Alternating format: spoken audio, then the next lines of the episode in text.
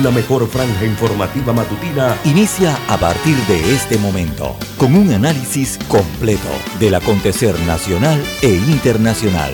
Noticiero Omega Estéreo. Omega Estéreo Noticias.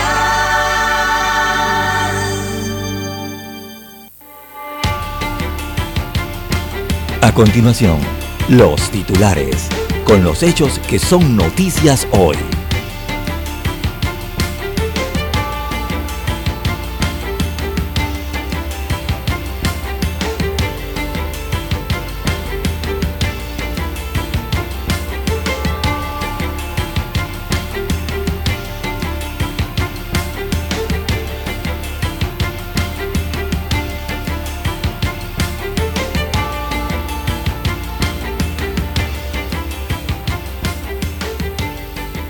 Actores del diálogo vuelven al punto 1, la canasta básica alimentaria. Los grupos sociales insisten en seguir discutiendo temas de canasta básica y de la caja del Seguro Social. El bastión del Oriente Chiricano regresó a la mesa con nuevas eh, propuestas. En tal sentido, el arzobispo Ulloa pide pasar a la segunda fase de la mesa del diálogo. Dice que alargar más la primera fase de este cónclave los desgasta.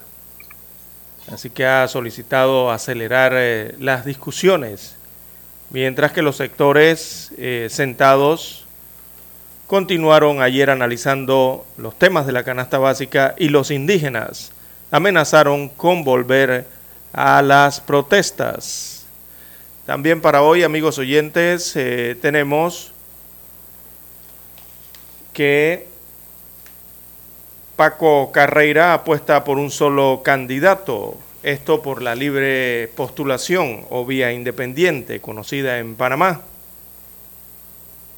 Plantea que haya un solo independiente, para lo cual ha sostenido conversaciones con otros aspirantes. Añade que esta decisión se debe definir a finales de julio del próximo año. También para hoy, amigos oyentes, tenemos que dinero del Ministerio de Obras Públicas pasará a la autoridad de aseo. Así es, es un movimiento presupuestario que se da en la Comisión de Presupuesto de la Asamblea Nacional, que ayer aprobó 8.2 millones eh, de dólares a la autoridad de aseo urbano y domiciliario para el mantenimiento y reparación de camiones de recolección de basura. Pero de ese total, 6.2 millones provienen del Ministerio de Obras Públicas. Se criticó la ejecución del presupuesto de esa institución. También para hoy, amigos oyentes, tenemos que FCC recibirá 41.8 millones de dólares por corredor de playa, así como usted lo oye. Así que oficialmente la empresa española ya no es responsable de la construcción del primer tramo del corredor de playas. Precisamente hoy viernes, la también española Puentes y Calzadas Infraestructura asumirá la ejecución del proyecto que ahora es un proyecto reducido a un viaducto de 6 kilómetros, cuando originalmente era una autopista de 32 kilómetros. Por el 4.5% de avance que ejecutó el contrato FCC, repetimos, recibirá 4.8 millones de dólares. También tenemos eh, para hoy, amigos oyentes, que la ola de violencia no se detiene en el país plomo y sangre en un partido de fútbol. Fue un ataque ocurrido en el sector de las Perlas de Pilón, esto en Villa Londra, a eso de las 10 de la noche. Tres jóvenes fueron baleados y trasladados a un centro hospitalario en la provincia de Colón, donde se dictaminó la muerte de Joel Arturo Díaz, de 23 años de edad, se investiga hasta el momento este hecho y no hay detenidos. También para hoy, bueno, el cielo se iluminó en el occidente del país y un extraño objeto cayó en finca en Dolega. Ahora hay un olor a azufre, dicen los moradores. Bueno, y la Operación Fuego deja con la soga al cuello a los narcotraficantes. También se reporta el octavo caso de viruela del mono confirmada en el país. a nivel internacional tenemos, amigos oyentes, hayan muerto a Steven Hoffenberg, ex socio de Jeffrey Epstein y responsable de un fraude histórico en los Estados Unidos de América. También por Sudamérica, Luis Ignacio Lula da Silva promete castigar la corrupción en Brasil si gana las elecciones presidenciales en octubre. Bien, amigos oyentes, estas y otras informaciones durante las dos horas del noticiero Omega Estéreo. Estos fueron nuestros titulares de hoy. En breve regresamos.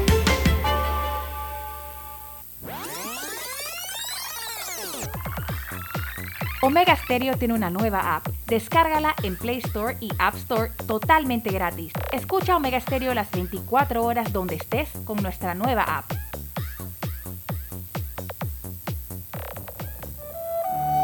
Para los que están enamorados. Hoy corté una flor. Y llovía, llovía. Esperando a mi amor. Para los despechados. Se deja de querer, pero no se olvida. Para los que han dejado. Tú con él.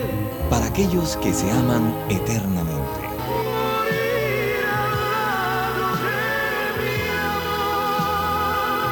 Para los que hacen propuestas indecentes.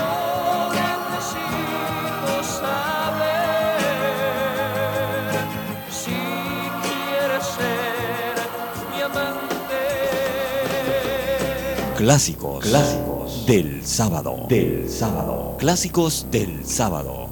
Todos los sábados por Omega Estéreo 107.3, la radio sin fronteras.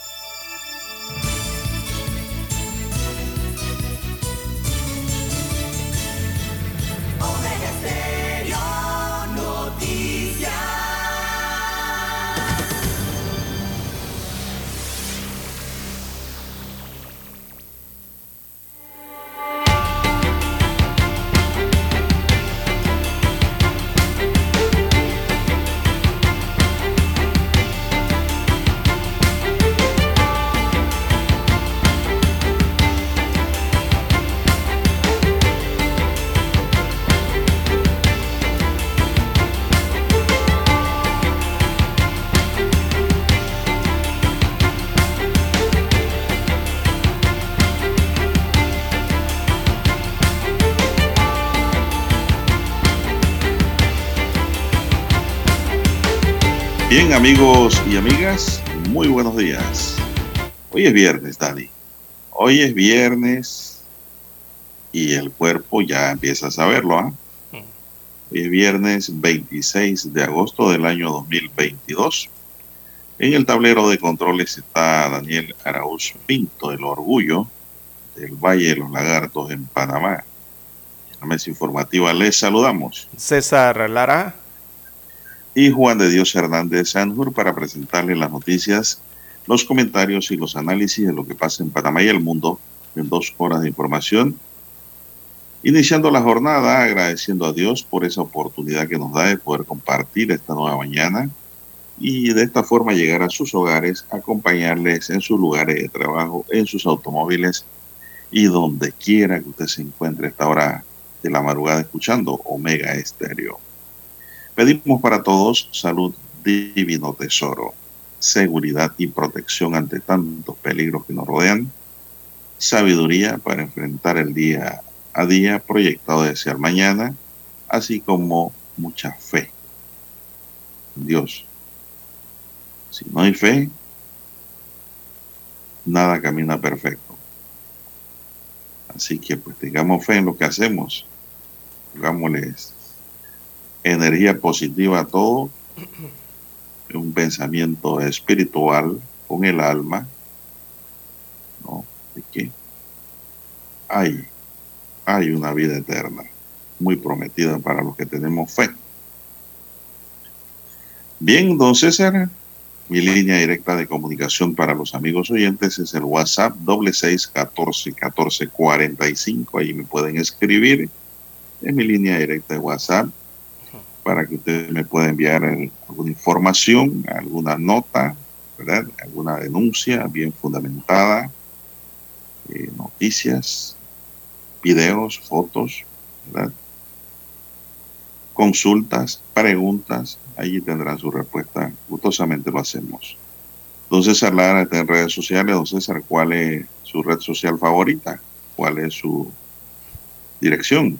Bien, estamos en las redes sociales, en arroba César Lara R, repito, arroba César Lara R es mi cuenta en la red social para Twitter, también para Instagram. Allí puede enviar sus mensajes, sus comentarios, denuncias, fotodenuncias, video denuncias, audio denuncias. Bueno, como usted quiera enviar sus mensajes, usted lo puede enviar allí, a esa dirección, arroba César Lara R. Eh, que toda esa información le sirve al resto de los conductores para tomar decisiones el día de hoy. Buenos días, don Daniel, a usted, don Juan de Dios, todos los amigos oyentes a nivel de la geografía nacional, todas las provincias, todas las comarcas, el área marítima de Panamá, que es cubierta por dos señales eh, de Omega Estéreo, total cobertura nacional. También los amigos oyentes que están eh, en la www.omegaestereo.com, allí la cobertura es a nivel mundial. También los buenos días a los amigos oyentes en el canal 856 de Tigo, televisión pagada por cable a nivel nacional. Así que si usted quiere escuchar Omega Estéreo, bueno, usted marca, toma su control remoto, marca el 856 y allí llega la señal de Omega Estéreo. También los buenos días a los amigos oyentes que ya han activado la aplicación, el app de Omega Estéreo. Si no lo tiene, bueno, usted se va a su tienda de Android o la de iOS y nos busca por nuestro nombre Omega Estéreo y descarga la aplicación para escucharnos allí en su dispositivo móvil, en su celular, don Juan de Dios. Y hoy es viernes y la verdad es que mucha gente lleva toda la semana esperando el viernes. Y es verdad que se siente, don Juan de Dios, ¿no? Si no, mire a don Dani. Es que la gente expresa cuando es viernes, en el horario laboral, don Juan de Dios, ya usted ve a la gente más pintadita, más arregladita, eh, con una forma diferente en la vestimenta, en la actitud, ¿verdad? Porque saben que eh, llega el viernes. Y regularmente el viernes la gente tiene unas ganas de bailar, don Juan de Dios, tiene unas ganas de divertirse, mucha gente, y también porque saben que ya llega el fin de semana. Y muchos, bueno, no lo pueden evitar, sino mire a don Dani, Está por Pero- pararse a bailar pero- allí, ¿eh? Ajá, pero con la esposa allí, ¿no? Sí, claro. O, sin, o desposado. Bueno, eh, depende si usted es soltero, si usted está eh, comprometido, en noviado, o si está casado, don Juan de Dios. Todo depende. No. No, el que está ennoviado va solito, no va en grupo. Eh, y, y deja la en novia. un lugar. O, o- o como, como- el que- ¿cómo hacen eso? Eso, la novia se va por un grupo, con un grupo aparte, No, va. porque es viernes a fiestar, y el novio se va con otro grupo aparte por otro lado, le- porque es le viernes voy a a fiestar. decir, don César, le ¿Cómo voy a eso? decir que en estos tiempos me parece que las nuevas generaciones lo hacen. Eh, increíble, ¿no? lo hacen, te digo, te digo, eh, inclusive parejas jóvenes casadas, la mujer se va en su viernes de pachanga. Con permiso y todo, algunos, su ¿no? viernes la, así es, su Lady Night y, Quieren ir a rumbear sin parar. y- y- y el novio, bueno, modernamente dice está bien, él arranca por el otro. Bueno, yo no soy de esa nueva generación, don César. Bueno, eh, muchos, es más sí, muchos de los que salen a trabajar, cerrado. muchos de los que salen a trabajar el día de hoy, don Juan de Dios, saben que, bueno, la cosa está difícil en, en todos lados, pero eh, deciden muchos que eso no les va a afectar, porque hoy es viernes y la gente los viernes lo que quiere es descansar, algunos quieren rumbear, otros quieren sonreír eh, y bueno, muchos eh, contentos por el día de la semana que representa hoy viernes. Bien, don Juan de Dios, Bueno. hay que hacer la pausa y retornamos. La mejor franja informativa matutina está en los 107.3 FM de Omega Estéreo. 5.30 AM. Noticiero Omega Estéreo. Presenta los hechos nacionales e internacionales más relevantes del día. 7.30 AM. Infoanálisis. Con entrevistas y análisis con los personajes que son noticia. De 8 y 30 a 9 y 30 de la mañana. Sin rodeos. Con Álvaro Alvarado. De lunes a viernes por Omega Estéreo. Para anunciarse en Omega Estéreo, marque el 269-2237. Con mucho gusto le brindaremos una atención profesional y personalizada. Su publicidad en Omega Estéreo. La escucharán de costa a costa y frontera a frontera. Contáctenos 269-2237. Gracias. En centrales telefónicas, la casa del teléfono es tu mejor opción. Te asesoramos y ofrecemos buena atención. Con años de experiencia, trabajando para ti. Ubicados en Via Brasil y Vista Hermosa. La casa del teléfono, líder en telecomunicaciones. La casa del teléfono, distribuidores de Panasonic. Ven a visitarnos. La casa del teléfono. 229-0465. lsdtcorp.com. Distribuidor autorizado Panasonic. Omega Stereo tiene una nueva app. Descárgala en Play Store y App Store totalmente gratis. Escucha Omega Stereo las 24 horas donde estés con nuestra aplicación totalmente nueva.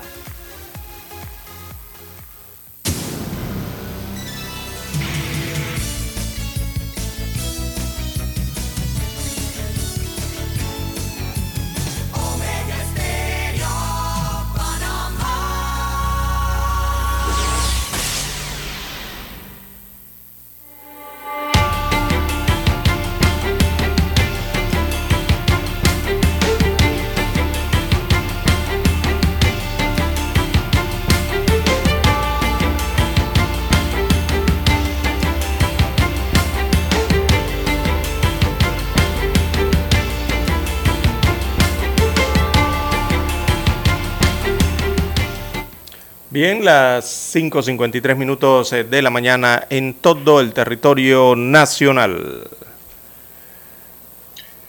Bueno, los dirigentes de organizaciones populares que participan en la mesa del diálogo por Panamá analizan el llamado que hizo el arzobispo de Panamá, José Domingo Ulloa, para no prolongar más tiempo a la primera fase de este diálogo.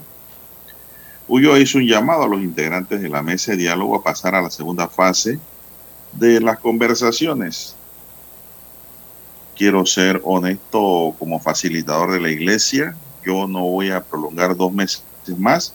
Aquí no nos vamos a quedar hasta septiembre, octubre o noviembre. Entre todos, si vamos al grano, podemos hacer las cosas, sostuvo Ulloa. Al ser consultado sobre la posición del arzobispo Ulloa, el dirigente de la Asociación de Maestros Independientes, Armando Espinosa, manifestó que esperan que esta primera fase del diálogo termine este fin de semana. Bueno, yo también, don César. Anoche se perdió mucho tiempo de nuevo. no obstante, enfatizó que esperan primero que el gobierno cumpla con todos los compromisos establecidos en el tema de la canasta básica de alimentos. El problema es que el gobierno no ha cumplido con la canasta básica familiar, firmó un acuerdo y no lo ha cumplido. El acuerdo tiene un mes hoy, aseguró Espinosa. Parte de la petición de las organizaciones populares y de los dirigentes de la comarca no googleé es que el gobierno ponga los productos Panamá en todos los supermercados y tiendas del país. Espinosa señaló que si se termina de abordar el tema de la canasta básica, esperan tratar en, los próximos, en las próximas horas la temática de la caja de seguro social y las mesas temáticas pendientes. Reiteran llamado a cierre por su parte los grupos que representan el bastión de lucha de Oriente, quienes se habían levantado en la mesa de diálogo el fin de semana retornaron ayer a la misma para exigir al gobierno el cumplimiento de lo acordado en el tema de la canasta básica. El grupo hizo algunas propuestas como la construcción de mercados periféricos o escenarios fijos para que las agroferias se instalen en sus territorios. No obstante, previamente recordaron que las bases de sus organizaciones y del pueblo dieron un plazo al gobierno para que atienda sus reclamaciones y evitar posibles cierres de vías. Las acciones que se vayan a tomar en las próximas horas ya están consensuadas con las bases, advirtió el dirigente Santiago Montenegro. Señores del gobierno tienen que cumplir lo pactado aquí en esos acuerdos y decretos. Es un compromiso con todas las personas del país que tienen que honrar, destacó Montenegro. Por su parte, Ángel Prado pidió apoyo al gobierno para desarrollarse como agricultores. Aquí en la comarca se siembra arroz, se crían gallinas, tenemos ganado, pero en Merca, Panamá, no tenemos un cubículo para nuestra producción. Lo que pasa es que estamos organizados. ¿Acaso no tenemos derecho también? exclamó. Sostuvo que cuando se había, se habla de subsidios a la comarca, algunos dicen son unos haraganes, son borrachos, son vagos. Nosotros no somos ineptos. Allá hay profesionales, estamos en una mesa de diálogo, pero también busquemos una solución para esa gente que está allá en la comarca Preciso Prado. La propuesta presentada por el Bastión de Lucha de Oriente Chiricano, la comarca Nuevo Ley y los campesinos fueron presentados a los representantes del gobierno que durante el cierre de esta edición de la Estrella de Panamá se dio un receso para analizar la misma, don César. Sí, bueno, no sé si tienes algo más, don César, pero la verdad es que, bueno, es que eso que dicen ellos mismos, que los tildan de esa manera, don César, porque se han ganado, se han ganado de su, forma, ¿no? su señalamiento. Y es trabajo de ellos borrar eso, demostrar que no es cierto, que sean borrachos, que sean vagos, que sean haraganes. Sí. Bien, don Juan de Dios, eh, la mesa del diálogo, recordemos que cuando arrancó esta mesa del diálogo eran ocho puntos, ¿verdad? El último punto, el octavo, son temas varios, ¿no? Ya temas que quedan.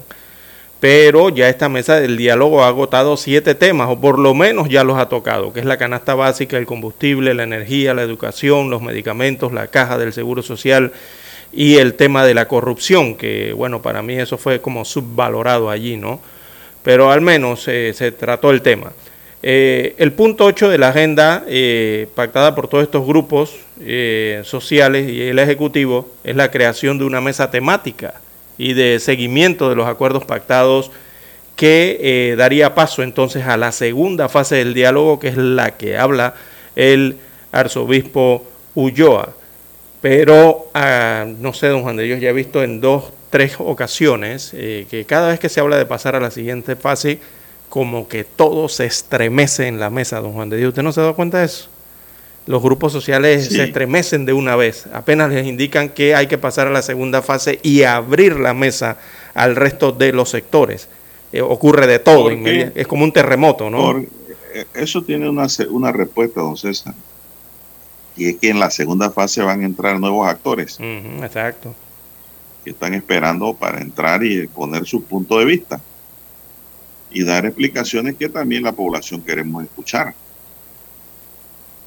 Porque ahora mismo, don César, estamos en una fase en donde hay petición e imposición. No hay negociación. Póngase a ver. Sí, sí, exacto. Eso es lo que está Estamos así. ¿Quién hace la petición? Los tres grupos. ¿Quién lo impone? El gobierno. ¿A través de qué? Las normas legales. Pero no hay Queda, no hay, queda un grupo relegado. Sí, no, no, hasta ahora no ha habido participación de los otros actores de la vida económica y social en el país que tienen mucho que explicar también y que sostener. Y es allí en donde los grupos, los tres grupos tienen que prepararse muy bien. ¿eh? Claro. Entonces, hay que tomar una decisión, digo. No ir a hablar allá babadas y llamar a la gente equivocadamente haciendo gracia. O No. sea, entonces tienen que tomar una decisión aquí, don Juan de Dios, porque si no quieren pasar a la siguiente etapa es porque nada más querían esos temas. Entonces tienen que decidirse. Si, nada, si la mesa se queda en esos temas y concluye o cierra o finaliza con esos temas, o se da paso a eh, los siguientes actores. Eh, Tienen que tomar una decisión y rápida. No pueden estar esto Es de que... tiene segunda fase. Exacto, no pueden estar en esto de que si anuncio que viene la segunda fase, entonces yo por mi lado amenazo o anuncio de que voy a traer acciones en las calles, posibles acciones y todo esto. No se puede andar en eso todas las semanas en un diálogo, don No, Juan de porque Dios. eso se ve como un mecanismo de chantaje y extorsión ya. Si hay una mesa para debatir, vamos a debatir. Demos paso a los nuevos actores. Así es. Bien, vamos a la pausa, don Daniel, y regresamos.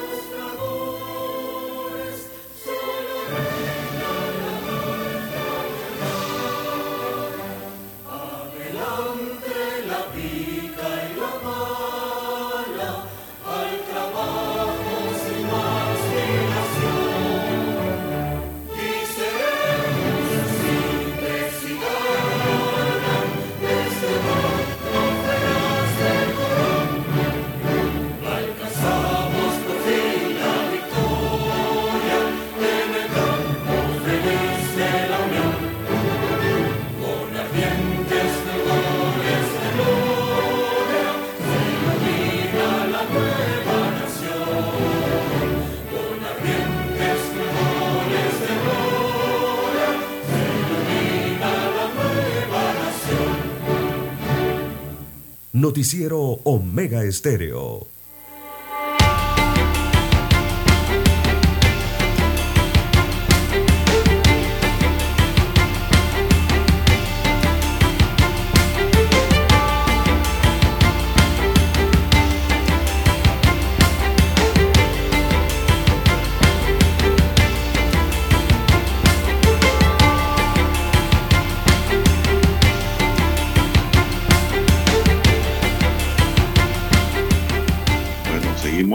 Señores.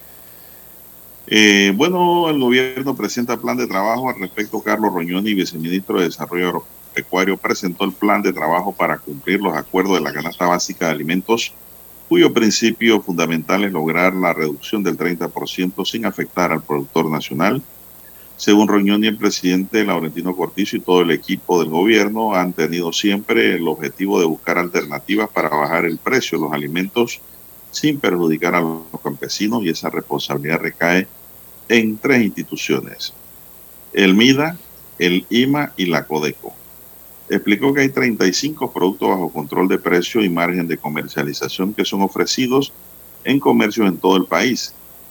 Productos mencionó el arroz de primera, la carne babilla, la sardina, el pan michita, el pollo entero, la leche en polvo, las salchichas, la pasta de diente y el papel higiénico, entre otros. Bueno, vamos a ir avanzando, César, para, para ir a la segunda fase. Pero usted sabe cuál es la palanca que ahora tranca la rueda de la carreta, don César. ¿Qué Usted pasa? sabe que la rueda de la carreta, si usted le mete una palanca entre las ruedas, ella no puede avanzar. No, claro que no, ni, ni de la bicicleta ni de ¿Sabe cuál nada. es la palanca? Que dice que el gobierno cumpla todo lo pactado para entrar en la segunda fase. Eh, pienso que sí, que sí hay que cumplir con eso. Porque ¿qué sentido tiene pactar algo que no se va a cumplir? Dígame usted. Bueno, los, los del que Ejecutivo, los del Ejecutivo dicen que sí que están hacer un segundo esfuerzo. Tiene que hacer un segundo esfuerzo el gobierno para cumplir lo pactado, don César, para seguir avanzando. En eso estoy de acuerdo con la Iglesia Católica, que también ayer lo dijo muy alto y claro, que inclusive generó aplauso y el diácono que habló por la Iglesia dijo que no era para generar aplausos, ni gracias, ni ganar eh, canonjías, sino más bien era porque así era, pues. ¿Verdad? Es el objetivo, ¿no? Cuando estamos hablando seriamente, es seriamente, don César. Sí. La gente que hablamos seriamente es así. Bueno, el gobierno dice que está cumpliendo y Pensamos dice así. que eh, yo sí he escuchado al gobierno haber reconocido algunas fallas también en esa mesa del diálogo. Ellos dicen que están cumpliendo, que pero los grupos sociales eh, en sus exigencias dicen que eh, en buena parte no están cumpliendo con los acuerdos, en alguna parte, no en algún grado. Eh, precisamente los grupos sociales anunciaron que el próximo miércoles van a presentar una denuncia ante el Ministerio Público por el presunto desabastecimiento de arroz, según anunciaron también desde eh, Penonomé.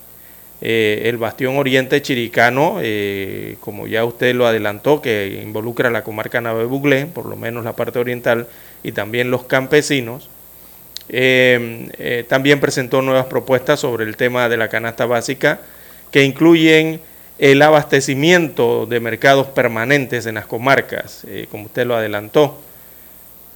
También quieren políticas públicas que acompañen la regulación de precios, según han solicitado en la mesa. También hablaron de la eliminación del subsidio de los partidos políticos y la necesidad de que se derogue en la Asamblea Nacional la ley de incentivos turísticos. Volvieron a replantearlo allí, ¿no? A ponerlo en la mesa. Así que los indígenas, eh, don Juan de Dios, no están muy contentos los dirigentes allí en la mesa.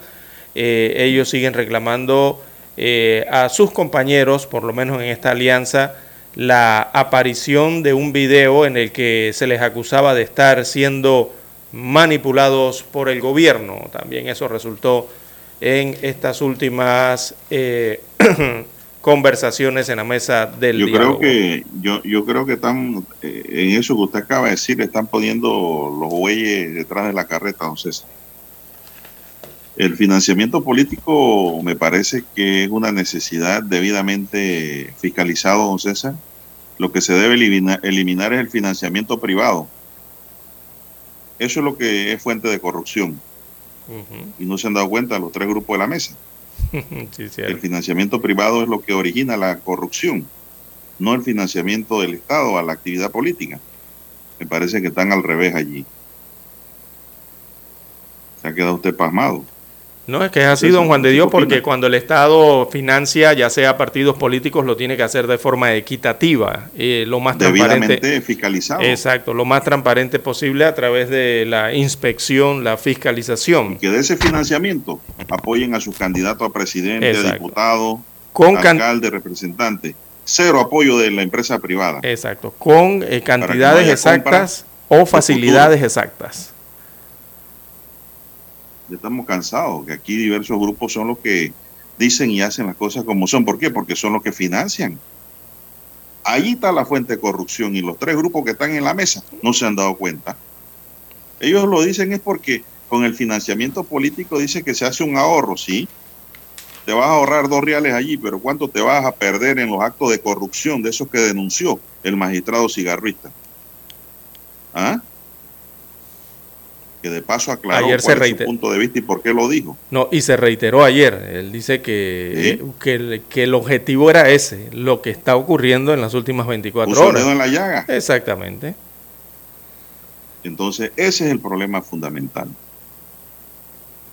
Aquí hay sectores de la economía que no se pueden tocar. ¿Por qué, don César? Porque pusieron plata para la campaña política. O sea, que compran participación, acciones, ¿no? En la vida política y perjudican al resto de los asociados, que es la población como Estado, como parte del Estado.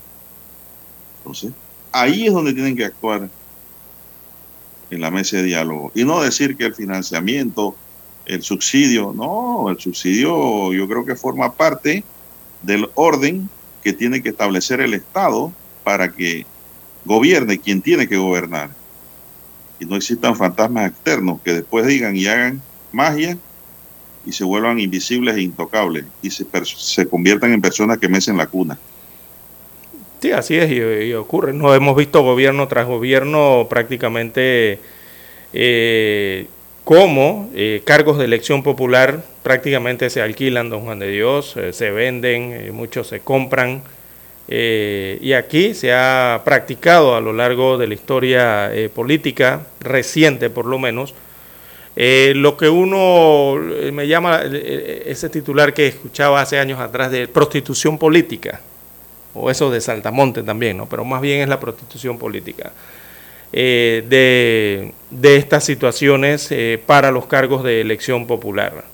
Eh, y eso no puede seguir ocurriendo, don Juan de Dios. Todo el mundo sabe lo que Claro. pasa. Todo el mundo lo sabe. Así mismo es don César. Entonces, para ¿Por hacer qué? cambiar Porque- el país hay que cambiar eso, o esa actitud. La mayoría, la mayoría de los candidatos, miren, pienso yo que la mayoría de los candidatos a cualquier nivel de elección sueñan con encontrarse un padrino económico.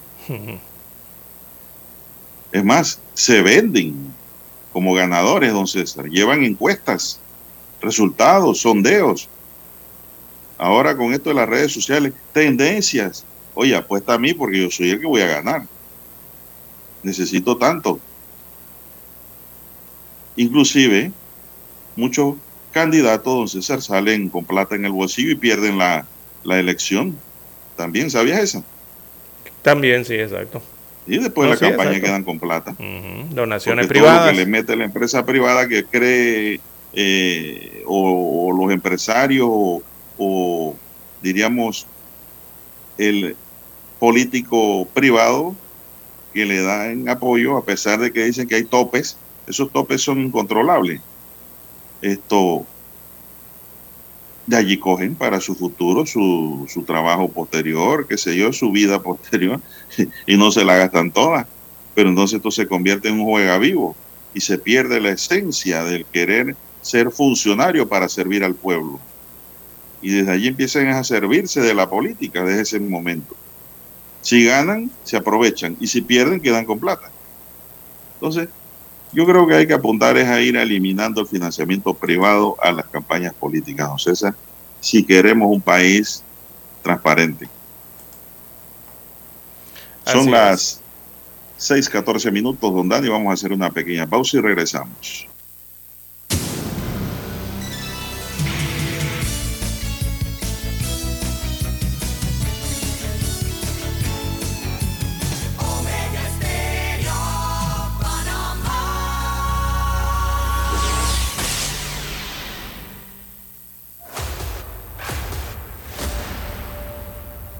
Desde los estudios de Omega Estéreo, establecemos contacto vía satélite con la voz de América. Desde Washington, presentamos el reportaje internacional.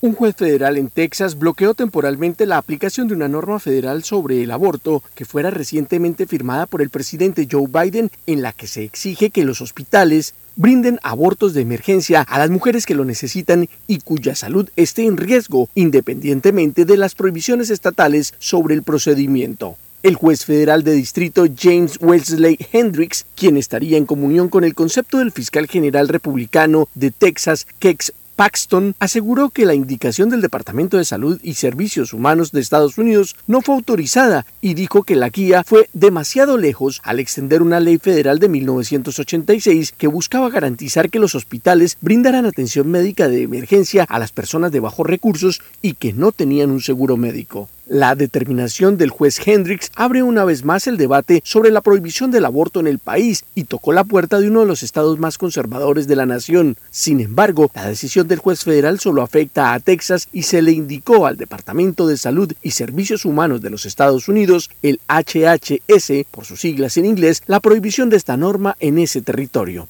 Desde la Casa Blanca, la portavoz Karine Jean-Pierre expresó el punto de vista del presidente Joe Biden. Lo que estamos viendo desde el otro lado es extremo, es ultramaga. Como has escuchado decir al presidente, incluye prohibir el aborto en casos de violación, incesto y cuando la vida de la madre está en peligro. Eso es lo que está pasando aquí. Según el concepto de algunos especialistas, esta determinación pondría en riesgo la vida de muchas mujeres que necesitan un aborto en caso de emergencia, ya que un procedimiento realizado a tiempo puede ser la diferencia entre la vida o la muerte, como lo explicó en una entrevista con la agencia de noticias The Associated Press el subdirector legal de la Fundación Democracy Forward, Jeffrey Dumbner. Es muy preocupante para las personas en toda la comunidad médica, ya que los pacientes y sus médicos en situaciones de emergencia tienen poco tiempo y cada minuto es crucial. En un procedimiento parecido al de Texas, pero independiente en Idaho, un juez federal endureció las leyes actuales sobre el aborto a pesar de la demanda interpuesta recientemente por el gobierno federal que tenía como intención preservar el derecho al aborto en casos de emergencia y cuando la salud de la mujer estuviera comprometida. Héctor Contreras, Voz de América, Washington. Escucharon vía satélite desde Washington el reportaje internacional. La mejor franja informativa matutina está en los 107.3 FM de Omega Estéreo, 530 AM. Noticiero Omega Estéreo presenta los hechos nacionales e internacionales más relevantes del día. 7:30 AM. Infoanálisis. Con entrevistas y análisis con los personajes que son noticia. De 8 y 30 a 9 y 30 de la mañana. Sin rodeos. Con Álvaro Alvarado. De lunes a viernes. Por Omega Estéreo.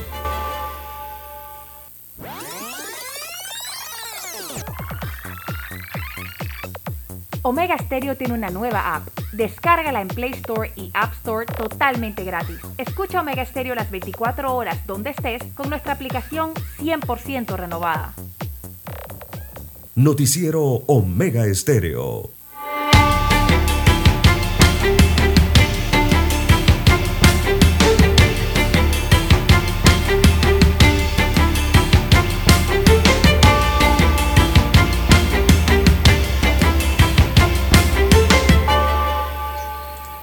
¿Qué hora tenemos ya, don César? Dígame la hora. Bien, tenemos las 6.19, 6.19 minutos eh, de la mañana en todo el territorio nacional. Bueno, me reportan, don César, que anoche hubo una colisión con objeto fijo en Penonomé, frente al McDonald's, en la vía carretera interamericana. Allí dice que falleció una persona y quedaron tres heridos. El auto luego del golpe se incendió. Así que, pues, un lamentable hecho registrado anoche en la carretera interamericana en pleno corazón de Penonomé, don César, frente al restaurante McDonald's en, allí en la vía principal. Y de la colisión, pues, falleció una persona y tres quedaron con heridas de consideración. Con objeto fijo.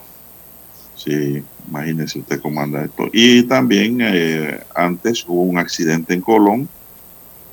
Antes de CDP no, no me hubo uno en Colón, un muerto y al menos dos heridos de consideración. Sí, un aparatoso Es accidente, un accidente con un camión. vehicular que tuvo lugar en la autopista Panamá-Colón y en la que se vieron involucrados una mula, un camión volquete y varios automóviles tipo sedán. Horrible, horrible eso, esas imágenes. ¿ah? El hecho se registró en la tarde de ayer en el kilómetro 57 a la altura del puente que comunica la comunidad de Nuevo Arcoíris con Puerto Escondido. A primeras horas de la noche se desconocía la identidad del occiso debido al tranque descomunal que generó este múltiple accidente vehicular. Pues, mucha gente no llegó temprano a su hogar porque fue algo terrible, fue un, una catástrofe lo ocurrido allí, don César. Y ese vehículo, ¿cómo quedó ese vehículo? Reducido a, a hierros retorcidos prácticamente, ¿no? Nada más.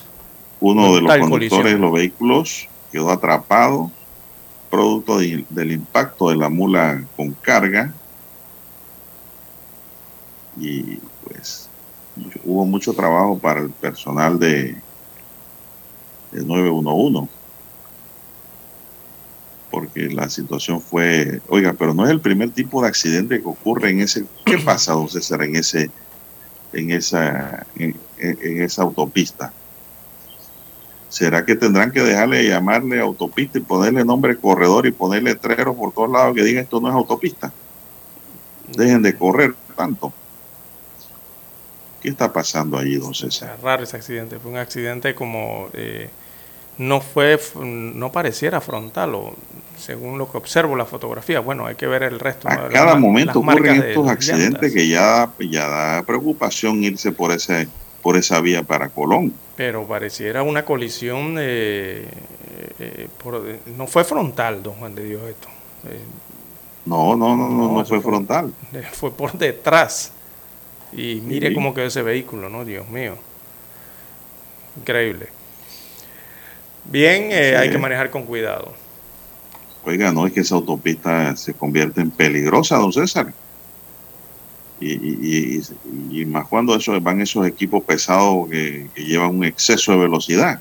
Sí, porque este, este equipo pesado aplastó eh, ese vehículo donde digo. iba el oxiso, ¿no? Eh, por delante, por detrás, incluso la tapa de... Sí, mira usted el capó, o sea, lo aplastó técnicamente todo el vehículo. Lo aplastó, correcto. ¿Qué está pasando?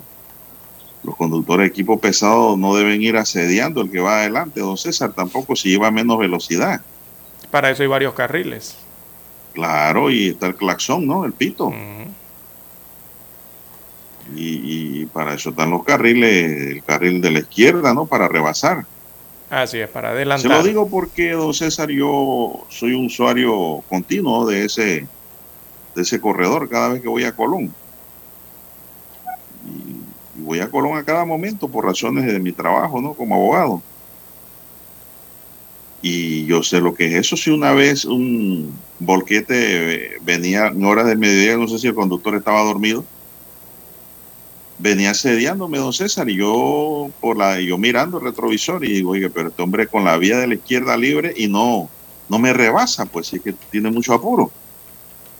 Y yo veía que el volquete para encima, don César, y pero ¿qué está pasando? Y yo aceleraba y el volquete corría más, claro. Bueno, don César, para no cansarlo, yo tomé la decisión de orillarme para que pasara, pues y donde yo me orillo, el volquete dio un frenazo. Ujú. Entonces, que el camión dio dos vueltas en la autopista. Uf. Se giró, dio dos giros. Cuando yo vi eso, yo me fui. Digo, ¿qué le pasa a este señor? Cuando vi que ese volquete estaba tambaleando, digo, se volcó, se volcó, se volcó. Yo lo miraba por el retrovisor, pero a velocidad me fui. Claro, No se volcó, Evitando, ¿no? no se volcó afortunadamente. Y, y esto es, eh, hay que hacer un Yo no llamado. sé si ese conductor estaba ebrio, si estaba dormido o iba jugando con mi automóvil. Es que, es que lo que pasa es que las carreteras hay que utilizarlas correctamente, sobre todo que los ser más carriles. responsable en el manejo. Sí, uno, y, y- uno. Y lo otro es usar correctamente los carriles, tanto el izquierdo, el derecho, y respetar potencia. el arcén. Recordemos que hay un, ah, eh, bueno, un- el, el hombro, como le conocemos en Panamá, hay un hombro que hay que respetar. Entonces los conductores aquí, don Juan de Dios, yo no sé la escuela de manejo, la autoridad del tránsito, la dirección de operaciones del tránsito, eh, qué hacen en las escuelas respecto a esto y en las escuelas públicas también, don Juan de Dios, porque hay que enseñar seguridad vial a los chicos antes de tener licencia de conducir. No sé realmente qué pasa en Panamá, porque aquí eh, la verdad es que nosotros que manejamos mucho, don Juan de Dios, vemos el uso incorrecto y no es que usted se le encuentra un ejemplo, dos ejemplos, sino que es constante. El problema aquí es que hay conductores que se apropian, eh, se adueñan de los carriles, don Juan de Dios, y saben que no deben si hacer eso. equipo pesado. Exacto, y saben que no deben hacer eso, pero lo hacen, don Juan de Dios. Aquí hay que aprender a usar correctamente el carril izquierdo, porque si usted utiliza ese carril correctamente, gente, eso evita accidentes de tránsito y usar el carril izquierdo correctamente ayuda a descongestionar la circulación, don Juan de Dios. Porque si usted va a colocarse en ese carril izquierdo, que es el único para adelantar o rebasar, como dice usted, eh, y usted va a ir allí a 60 kilómetros por hora, a 40 kilómetros, a 80 en carreteras que tienen mayor límite de velocidad, entonces usted está provocando el tranque, usted está provocando el congestionamiento vehicular de todos esos conductores que vienen tras suyo. Van allí en procesión entonces. Por eso hay que saber utilizar el carril izquierdo y hay que ser conscientes que ese, o sea, en la mente de los conductores, que ese carril, usted no se puede adueñar de ese carril porque usted quiere ir allí, pues, y porque usted le da la gana y porque usted quiere ir a 20 kilómetros por hora allí. No puede ser. Eso no debe ser así. Eso es no saber conducir. Bueno, y la policía de tránsito Eh, no se sabe. También, eh, para eso están los reguladores de tránsito tiene que velocidad. a todo el que va Claro. baja velocidad. Para eso a todos les han comprado estos No aparatos de medición de velocidad, ¿verdad? Para medirla, tanto la velocidad del carril derecho, la velocidad máxima me refiero, como la velocidad máxima del carril izquierdo, si para eso es ese aparato. Entonces también la, boletera, la libreta de infracciones, tiene infracción por no circular a la velocidad adecuada, o sea, por ir menos del límite de velocidad dependiendo del carril. Hasta para eso hay el- infracción de tránsito. lo dice. Exacto, y lo el reglamento dice. de tránsito te dice que te pueden boletear también por que obstrucción. sí. ¿Por qué? Porque eso entorpece eh, la circulación por un lado. Al hacer eso provoca eh, accidentes de tránsito, don Juan de Dios, porque la gente quiere adelantar. Si la carretera usted se encuentra un letrero que dice hasta 100 kilómetros por hora y va un- alguien en el carril izquierdo a 50 kilómetros por hora, ¿usted por dónde va a avanzar? Si el límite es 100. ¿Qué comienza a hacer Eso la gente? Adelant ¿Qué comienzan a hacer los conductores? a adelantar de forma, eh, no digamos equivocada, de- eh, a- adelantar de la forma eh, que menos esperan eh, alguien, algún conductor, que es adelantar por el carril derecho. Señores, el carril derecho no es para adelantamientos en una carretera. El carril para adelantar o rebasar, como señala usted, es el carril izquierdo. Para eso ha sido determinado.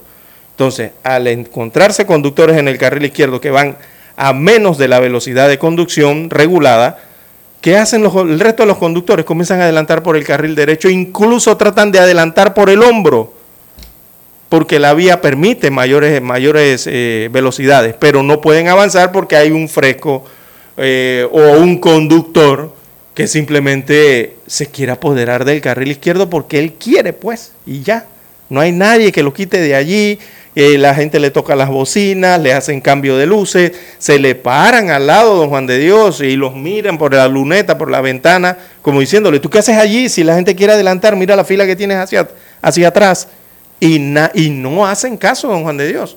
Entonces aquí las autoridades, la Dirección de Operaciones del Tránsito, la Autoridad del Tránsito y Transporte Terrestre, también tiene que comenzar a poner orden en ese sentido. No simplemente al que excede la velocidad, sino al que no cumple con la velocidad y no cumple con el uso adecuado de las vías de circulación.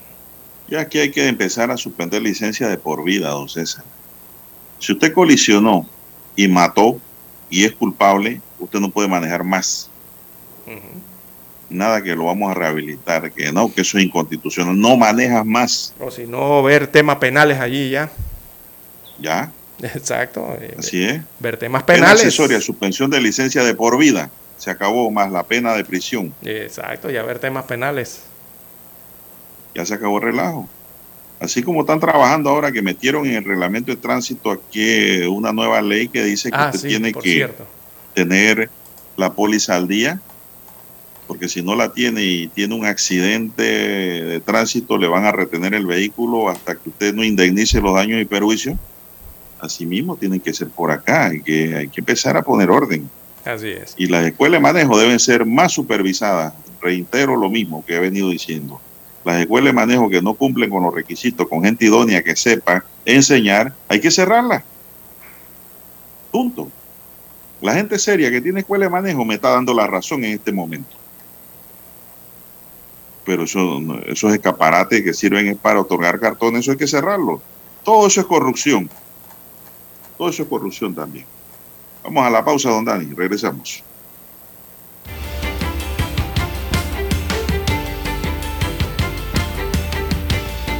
Para anunciarse en Omega Estéreo, marque el 269-2237. Con mucho gusto le brindaremos una atención profesional y personalizada. Su publicidad en Omega Estéreo. La escucharán de costa a costa y frontera a frontera. Contáctenos 269-2237. Gracias. Omega Estéreo, 24 horas en FM Estéreo. Desde los estudios de Omega Estéreo, establecemos contacto vía satélite con la voz de América. Desde Washington, presentamos el reportaje internacional.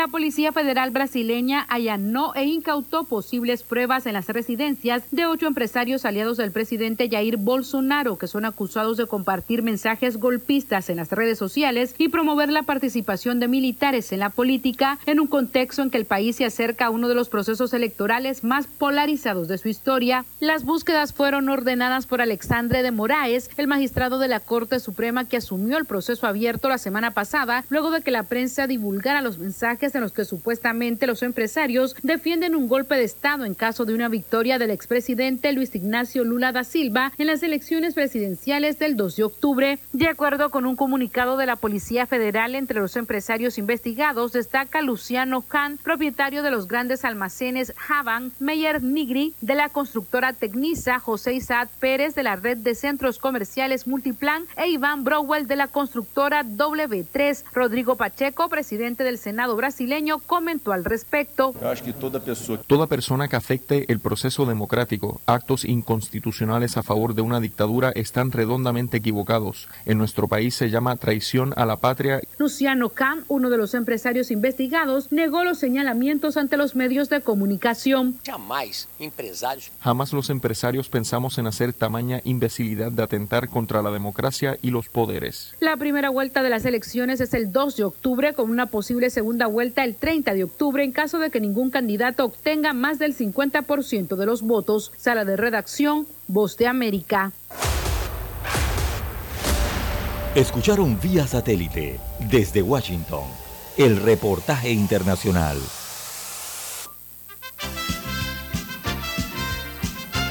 Infoanálisis, de lunes a viernes, de 7 y 30 a 8 y 30 de la mañana por los 107.3 FM de Omega Estéreo, con Guillermo Antonio Adames, Rubén Darío Murgas, Camila Adames Arias y Milton Enríquez. Infoanálisis, el programa para gente inteligente como usted.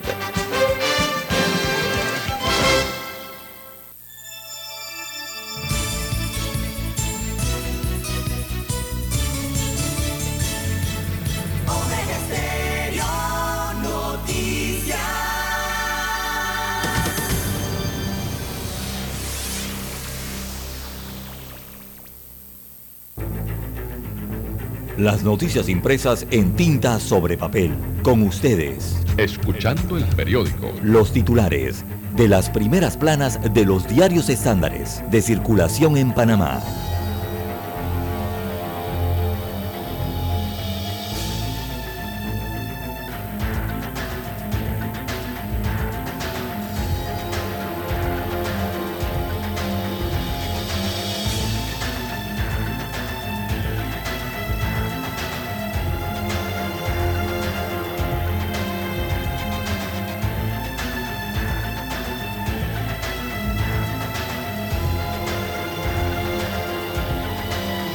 Bien, avanzamos en esta mañana, don César. ¿Qué nos dice el diario La Prensa para hoy? Rápidamente, el diario La Prensa titula para hoy, actores del diálogo vuelven al punto uno, la canasta básica. Los grupos sociales insisten en seguir discutiendo temas de canasta básica y de la caja del Seguro Social. El bastión del Oriente Chiricano regresó a la mesa con nuevas propuestas. También la prensa tiene en su portada principal Mercantil eh, ve potencial de Panamá como plataforma. Esto es un tema del sector económico y financiero. Así que el Banco Mercantil eh, ve potencial del crecimiento en el país, pero también un potencial para ofrecer servicios y negocios desde Panamá a otros lugares de, del mundo. Dinero del Ministerio de Obras Públicas pasará a la autoridad de aseo. Así es, señores y señoras, como usted lo oye son los movimientos presupuestarios. Así que la Comisión de Presupuesto de la Asamblea Nacional le aprobó ayer jueves 8.2 millones de dólares a la Autoridad de Aseo Urbano y Domiciliario para el mantenimiento y reparación de camiones de recolección de basura. Pero de ese total, 6.2 millones de dólares provienen de las partidas inicialmente asignadas al Ministerio de Obras Públicas, o sea, el MOP. Se criticó la ejecución presupuestaria de este ministerio ayer en la Comisión de Presupuesto.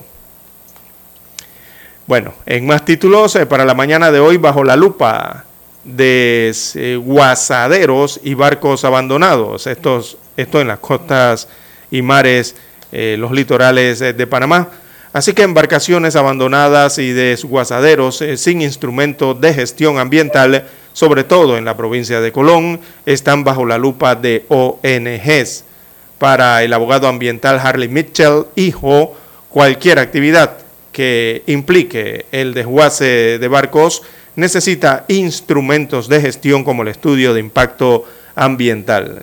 Bueno, la verdad es que sí, allá en Colón hay uno increíble, en plena cinta costera de Colón, allí mismo al lado, usted prácticamente puede eh, tocar ahí esos barcos que están completamente oxidados, hundidos e incluso vertiendo eh, líquidos al mar. Bien, en los deportes, bueno, el Madrid tranquilo, así que sonríe Daniel. Daniel, ¿usted es madrilista? Sí, usted no es del Barcelona. Bueno, madrilista dice. Sporting. Y del Sporting acá en Panamá. Pero él dice que es madrilista, así que él sonríe, enseña toda su dentadura, porque está feliz en el grupo que quedó el Real Madrid, don Juan de Dios. Suave, como decimos en Panamá. La tiene suave. Bueno, están tranquilos los madrilistas, pero el Barcelona sí le tocó difícil. El Barcelona quedó en el grupo de la muerte. En ese grupo está el Bayern Múnich, y también el Inter de Milán. Así que va a estar eh, interesantísimo ese grupo de la muerte en la Champions League. Bien, en panorama condenan acciones del régimen de Ortega. También en la sección Vivir Más, House, eh, perdón, aquí sería House of the Dragon y las odiosas comparaciones.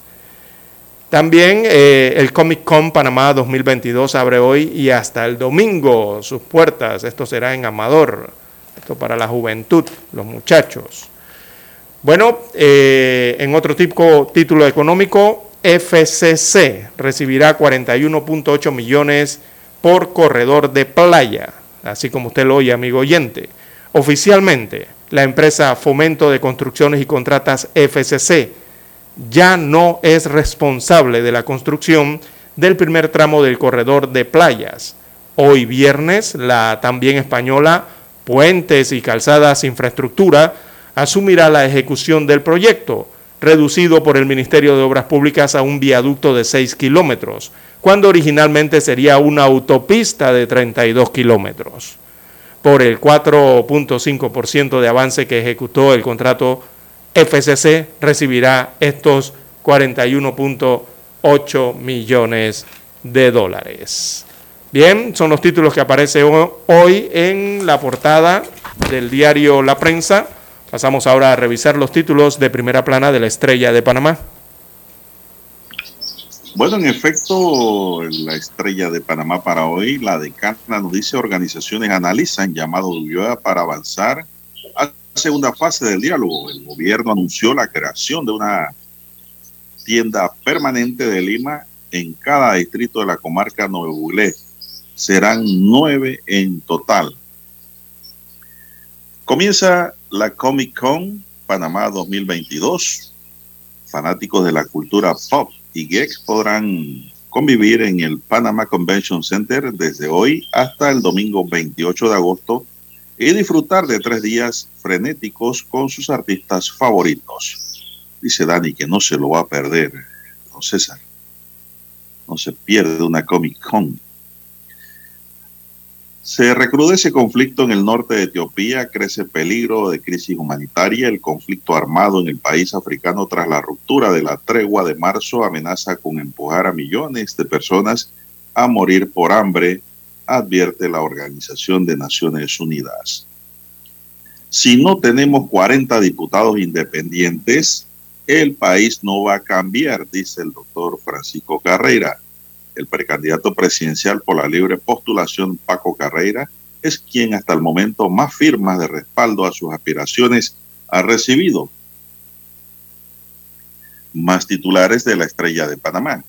Cristian Alarcón señala, me liberé del enamoramiento colonial, hábito, un modo del amor más revolucionario. Cortizo se reúne con inversionistas que exploran instalarse en Panamá. Venezolanos deberán ingresar al país con visa estampada. Confirman el octavo caso de viruela símica en Panamá. Presidente del Legislativo confía en la autonomía e independencia del Tribunal Electoral. También eh, para hoy tenemos en otros titulares, en el tema del día, dice la estrella, el fin de la ideología, la corrupción como modelo de gobernabilidad. En otros titulares, los millennials son los más propensos a renunciar este año, según encuesta. América Latina duplica su acceso a banda ancha en una década, según la organización. La economía de Estados Unidos cayó una décima menos de lo previsto en segundo trimestre. Argentina y Alemania acuerdan impulsar proyectos de energías renovables.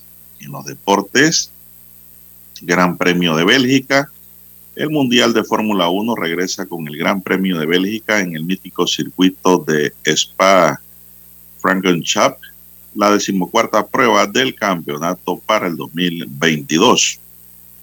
También tenemos que el doctor Monty Mota recibe homenaje en la jornada hípica sabatina del Hipódromo Presidente Remón al inversionista hípico de gran trayectoria en el hipismo panameño y fuera de frontera se le dedica el clásico Apucapa.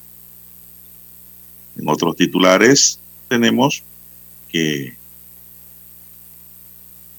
el Barça emparejado en el grupo de la muerte de la Champions League.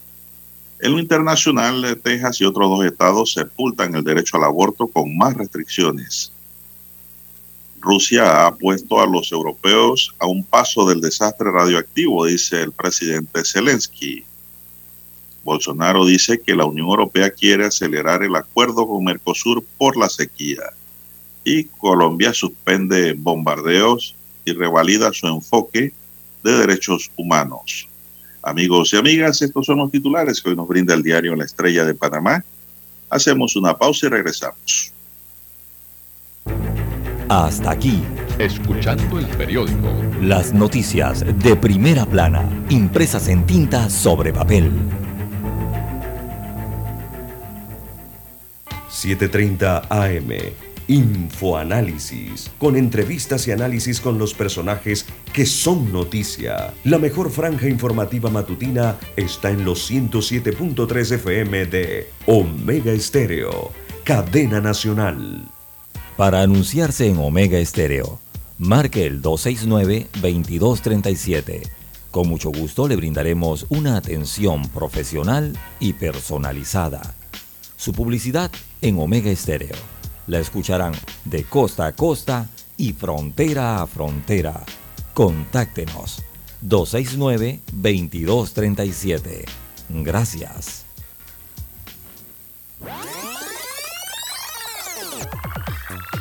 Omega Stereo tiene una nueva app. Descárgala en Play Store y App Store totalmente gratis. Escucha Omega Stereo las 24 horas donde estés con nuestra nueva app. Noticiero Omega Estéreo. Desde los estudios de Omega Estéreo, establecemos contacto vía satélite con la voz de América. Desde Washington, presentamos el reportaje internacional.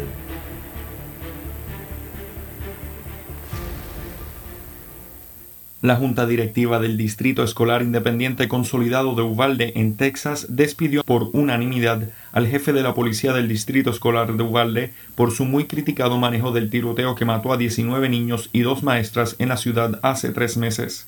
La Junta Directiva votó unánimemente para despedir a Pete Arredondo, funcionario que había estado en licencia administrativa no remunerada desde poco después del tiroteo del 24 de mayo. Arredondo no asistió a la reunión en la que fue despedido, pero sí hubo una declaración escrita de su abogado George Hyde que fue enviada por correo electrónico antes de que se reuniera la Junta en la que citó las amenazas de muerte que Arredondo ha recibido y destacando la falta de esfuerzos del distrito para brindarle protección. El abogado Hyde también escribió que el distrito se equivocó al despedir a Arredondo y dijo que no llevó a cabo ninguna investigación que estableciera evidencia que respaldara la decisión de despedirlo. Días antes del despido, Caitlin González, miembro de la comunidad, se dejó escuchar. Tengo mensajes para Pete Arredondo y todas las demás fuerzas del orden público que estuvieron allí ese día. Entreguen su placa y retírense. No merecen usar una. Arredondo ha sido duramente criticado por su manejo de la masacre en la escuela primaria Rob en Uvalde, un pequeño pueblo en Texas Hill Country, a unos 129 kilómetros al oeste de San Antonio. Los padres de los niños asesinados y heridos en el tiroteo escolar más mortífero en los Estados Unidos en casi una década habían exigido que la Junta Escolar despidiera a Arredondo. El funcionario, quien supervisó una fuerza policial de seis miembros antes de ser despedido, dijo que nunca se consideró el comandante del incidente y que no ordenó a la policía que se abstuviera de asaltar la posición del sospechoso. John Burnett, Voz de América, Washington. Escucharon vía satélite desde Washington el reportaje internacional. La mejor franja informativa matutina está en los 107.3 FM de Omega Estéreo, 530 AM. Noticiero Omega Estéreo presenta los hechos nacionales e internacionales más relevantes del día. 730 AM. Infoanálisis, con entrevistas y análisis con los personajes que son noticia. De 8 y 30 a 9 y 30 de la mañana, sin rodeos, con Álvaro Alvarado. De lunes a viernes, por Omega Estéreo. Problemas de tierra, reclamos por accidentes, despidos injustificados, reclamos de herencias, sucesiones, daños y perjuicios. Todo problema legal civil, penal y laboral, consulte al 6614-1445. Licenciado Juan de Dios Hernández le atiende. 6614-1445. Con atención en Panamá, Panamá Este, Panamá Oeste, Colón, Coclé, Santiago, Herrera y Los Santos. Anote y consulte 6614-1445. Es momento de adentrarnos al mar de la información. Este es el resultado de nuestra navegación por las noticias internacionales más importantes en este momento.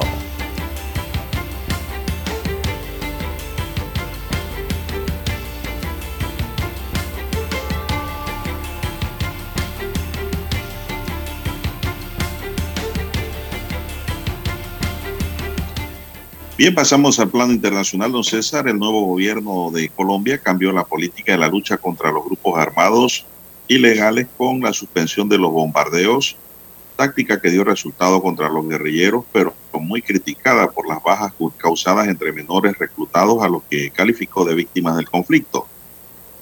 La decisión fue anunciada ayer por el ministro de Defensa, Iván Velázquez, quien dijo que las operaciones militares no pueden poner en peligro ni a la población civil ni a los niños y adolescentes reclutados, que son víctimas de esta violencia que hemos vivido por décadas.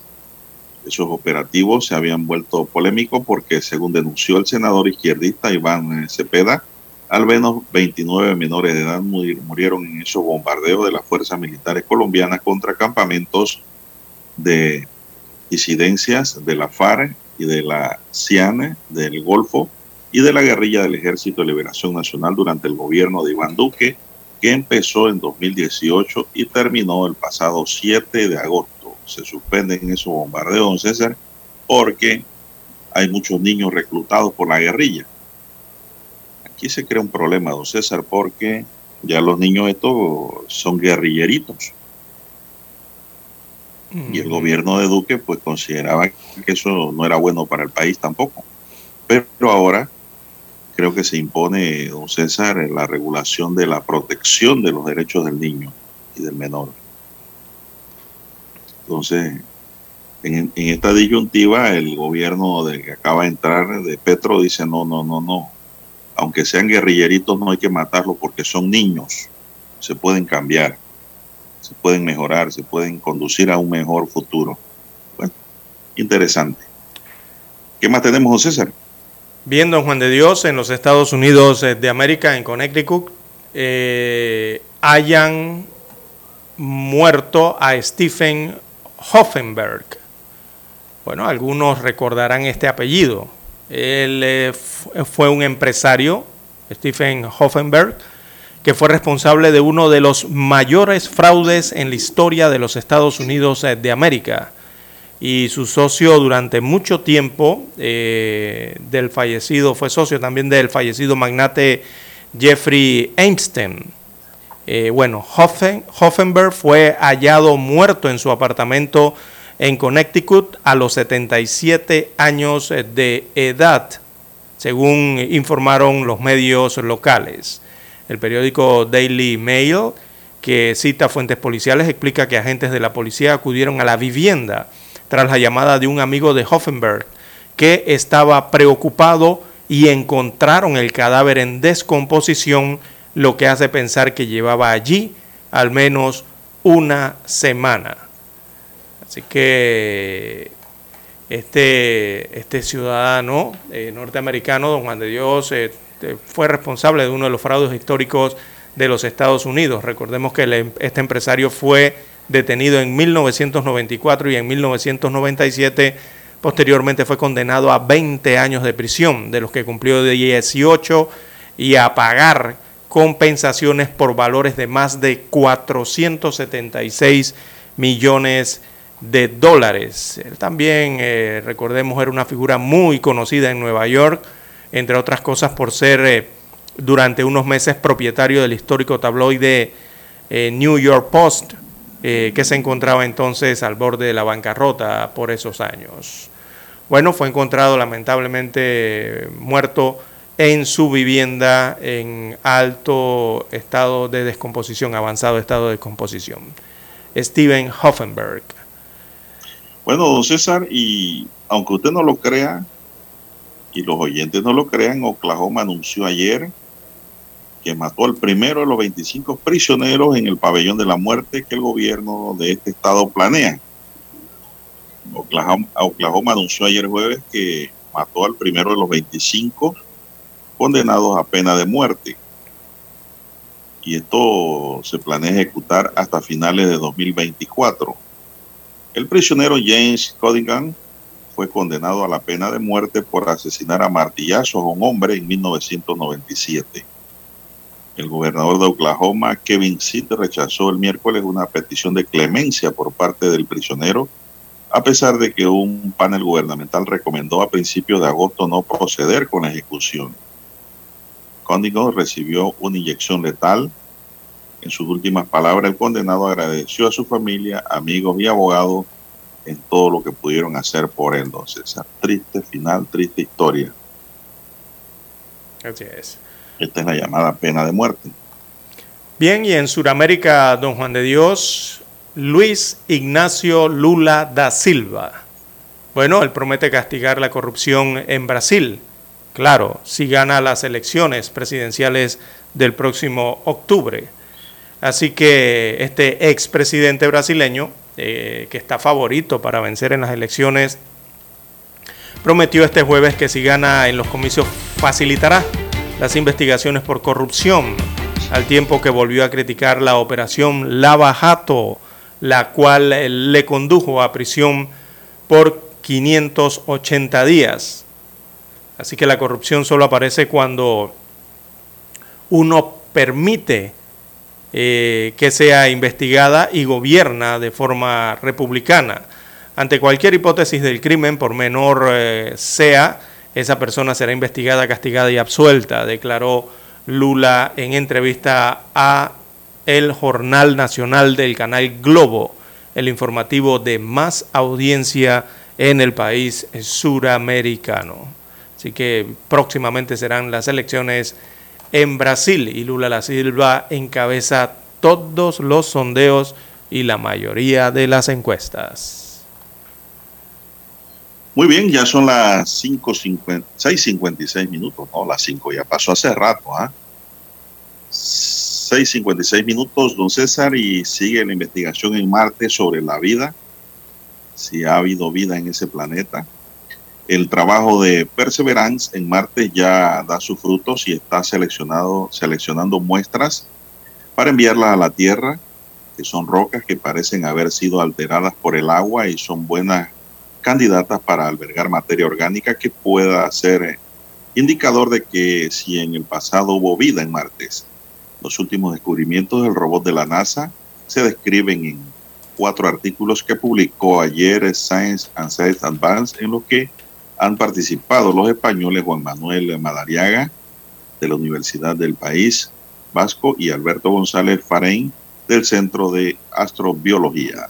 Los nuevos estudios recogen los 250 primeros días de misión del robot, durante los que ha dado resultados muy importantes como encontrar rocas ígneas y con alteraciones acuosas en base al cráter de Yesero, dice AF Madariaga, firmante de dos de las investigaciones. Estas rocas pueden ser clave para hallar signos de vida pasada en Marte y para datar la historia de los magmas en ese lugar. Así es. Son las 6:57. Buenos días, Panamá. Bueno, y aquí en Panamá, don Juan de Dios, eh, ya que habla de estos temas, regresando al plano local, eh, captaron un extraño fenómeno en una finca en Dolega, en la provincia de Chiriquí, y todos se, preguntan, adelantó. y todos Sí. se preguntan allá en el occidente del país y en el resto del país también, si sería un ovni o un fani, como le llaman ahora, ¿no? Ya no les llaman ovni, ahora le quieren llamar de fani o fanis. Sí, el, el tema de OVNI fue cambiado, don César. Ahora eso- ese nombre cambió a qué, dígame para ver. a, a fenómenos aéreos no identificados, o sea, FANIs. fanis. FANI o FANIS, ¿no? Antes le llamaban objetos Bueno. voladores no identificados. Bueno, La verdad es que cualquiera, es un tema apasionante que le gusta mucho a Dani, la Eh, ufología. cualquiera de los dos términos, don Juan de Dios, bueno, ha dejado sorprendidos a los lugareños allá en Bugaba. Eh, se mostraron los moradores de la finca agropecuaria ubicada en este distrito de la provincia de Chiriquí, cuando la noche del miércoles observaron como un objeto volador no identificado, ovni, o como usted prefiera, ¿no? Si lo quiere llamar un fenómeno aéreo no identificado, FANI, cualquiera de los dos es válido, alumbró el lugar de rojo mientras caía a la superficie. Así que el objeto iluminó con luces rojas partes de la finca agropecuaria en Chiriquí y alrededores causando temor y asombro entre los moradores del sector. Residentes en Dolega dijeron estar sorprendidos ante la aparición de este objeto que de forma repentina iluminó el sitio de rojo antes de estrellarse. Después sintieron un olor a pólvora y a azufre.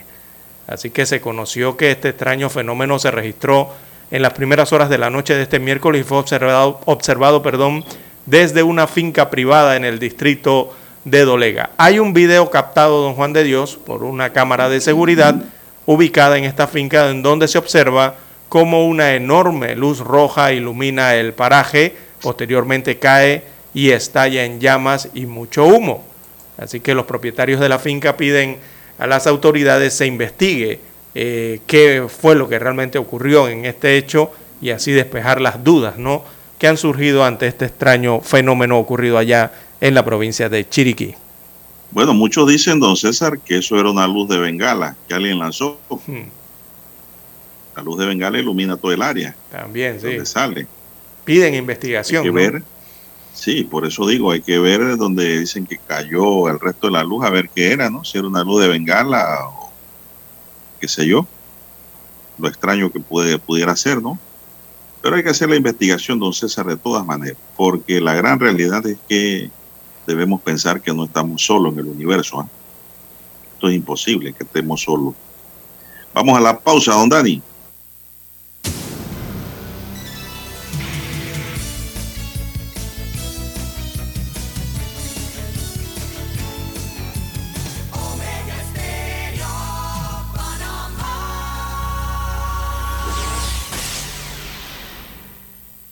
El satélite indica que es momento de nuestra conexión. Desde Washington vía satélite y para Omega Estéreo Panamá, buenos días América. Buenos días América, vía satélite desde Washington. Desde Washington les informa Henry Llanos. Ucrania advierte al mundo que la guerra con Rusia será aún muy larga. Nos informa Jacopo Luzzi. Incluso cuando Kiev buscó reforzar la determinación de los ucranianos para ganar la guerra en su día de la independencia, sus líderes militares intentan preparar a la población para un largo y sangriento camino por delante, ya que Rusia parece ahora tener como objetivo fortalecer su dominio sobre el territorio ucraniano que ya controla. Va a ser muy difícil, no va a ser fácil. Y si alguien piensa que ya hemos pasado una especie de Rubicón y que el resto será como un reloj, por desgracia, no será así. Jacopo Luzzi, Voz de América, Washington. Rusia ha adquirido cientos de drones iraníes que podrían ser usados en la guerra de Ucrania, a pesar de las advertencias de Estados Unidos a Teherán de no venderlos. Se desconoce si Moscú ha comenzado a usar los drones en contra de objetivos ucranianos, pero estos aviones no tripulados parecen estar en buen estado y listos para usarse, según dijeron funcionarios de inteligencia. El presunto envío representa el indicio más reciente de lo que parece ser una cooperación militar más estrecha entre las dos naciones aliadas. Un periodista mexicano se infiltra en Nicaragua y documenta la crisis sociopolítica que vive este país. Nos informa Donaldo Hernández. Otoniel Martínez logró lo que muchos periodistas extranjeros han intentado hacer desde hace varios años, ingresar a Nicaragua para documentar la crisis sociopolítica. Me parece que fue un viaje entre la clandestinidad y la paranoia, con todas sus limitaciones. De entrada no pudimos hacer esta cobertura con equipo profesional, tuvimos que limitarnos con un celular. Es periodista de la televisión TV Azteca, pero se hizo pasar como turista por un solo motivo. No hay manera que un periodista que no sea amigo del régimen obtenga el permiso para ingresar a Nicaragua. Donaldo Hernández, Voz de América. Los precios de la energía y los alimentos se disparan durante la peor crisis del costo de vida en Gran Bretaña en una generación, mientras las ayudas sociales no son suficientes. Los residentes en Gran Bretaña verán un incremento adicional del 80% en la factura energética anual, según anunció el regulador, luego de un alza récord del 54% en abril el nuevo límite de precios entrará en vigor el primero de octubre al inicio de los meses de más frío y se espera que la factura vuelva a subir en enero hasta las 4 mil libras. Desde Washington vía satélite y para Omega Estéreo de Panamá hemos presentado Buenos Días América. Buenos días América, vía satélite desde Washington. La mejor franja informativa matutina está en los 107.3 FM de Omega Estéreo. 5.30 AM. Noticiero Omega Estéreo. Presenta los hechos nacionales e internacionales más relevantes del día. 7.30 AM. Infoanálisis. Con entrevistas y análisis con los personajes que son noticia. De 8 y 30 a 9 y 30 de la mañana. Sin rodeos. Con Álvaro Alvarado. De lunes a viernes por Omega Estéreo. Omega Estéreo.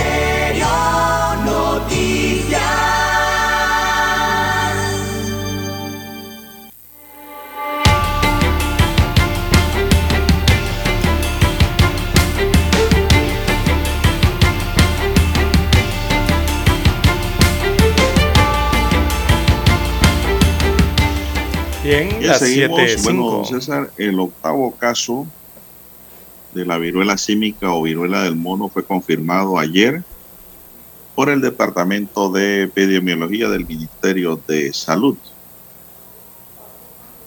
Este nuevo contagio corresponde a un hombre de 25 años que, según detalló la entidad, inició síntomas el pasado 15 de agosto con lesiones en piel tipo vesicular. Ronchas, según detalló la entidad. Eh, el nuevo contagiado corresponde a un hombre de 25 años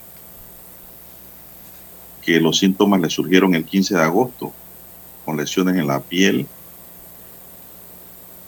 escalofrío, fiebre, dolores musculares, por lo que buscó atención médica y resultó ser que pues estaba contagiado de la viruela símica.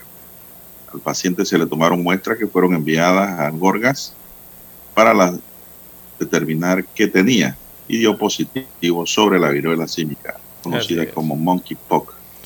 Bueno, el paciente... el- no brindó detalles de cómo se contagió este nuevo paciente, pero sí especificó que él mismo se mantiene recluido en el Hospital Santo Tomás Exacto. porque no contaba con las condiciones requeridas para poder ser aislado en su residencia. tener el tratamiento en su casa. Eh, bueno, está en el Hospital Santo Tomás, aquí en Ciudad Capital, don Juan de Dios. Bien, las 7.6, 7.6 minutos de la mañana en todo el territorio nacional. Bueno, la Cámara Panameña de la Construcción CAPAC eh, ha pedido al Ejecutivo, específicamente al presidente constitucional, Laurentino Cortizo, concluir trámite para pagar a los contratistas del Estado, específicamente las compañías constructoras que están agrupadas en esta Cámara ¿no? y que brindan servicios o son proveedores eh, a las instituciones del Estado, en este caso las construcciones.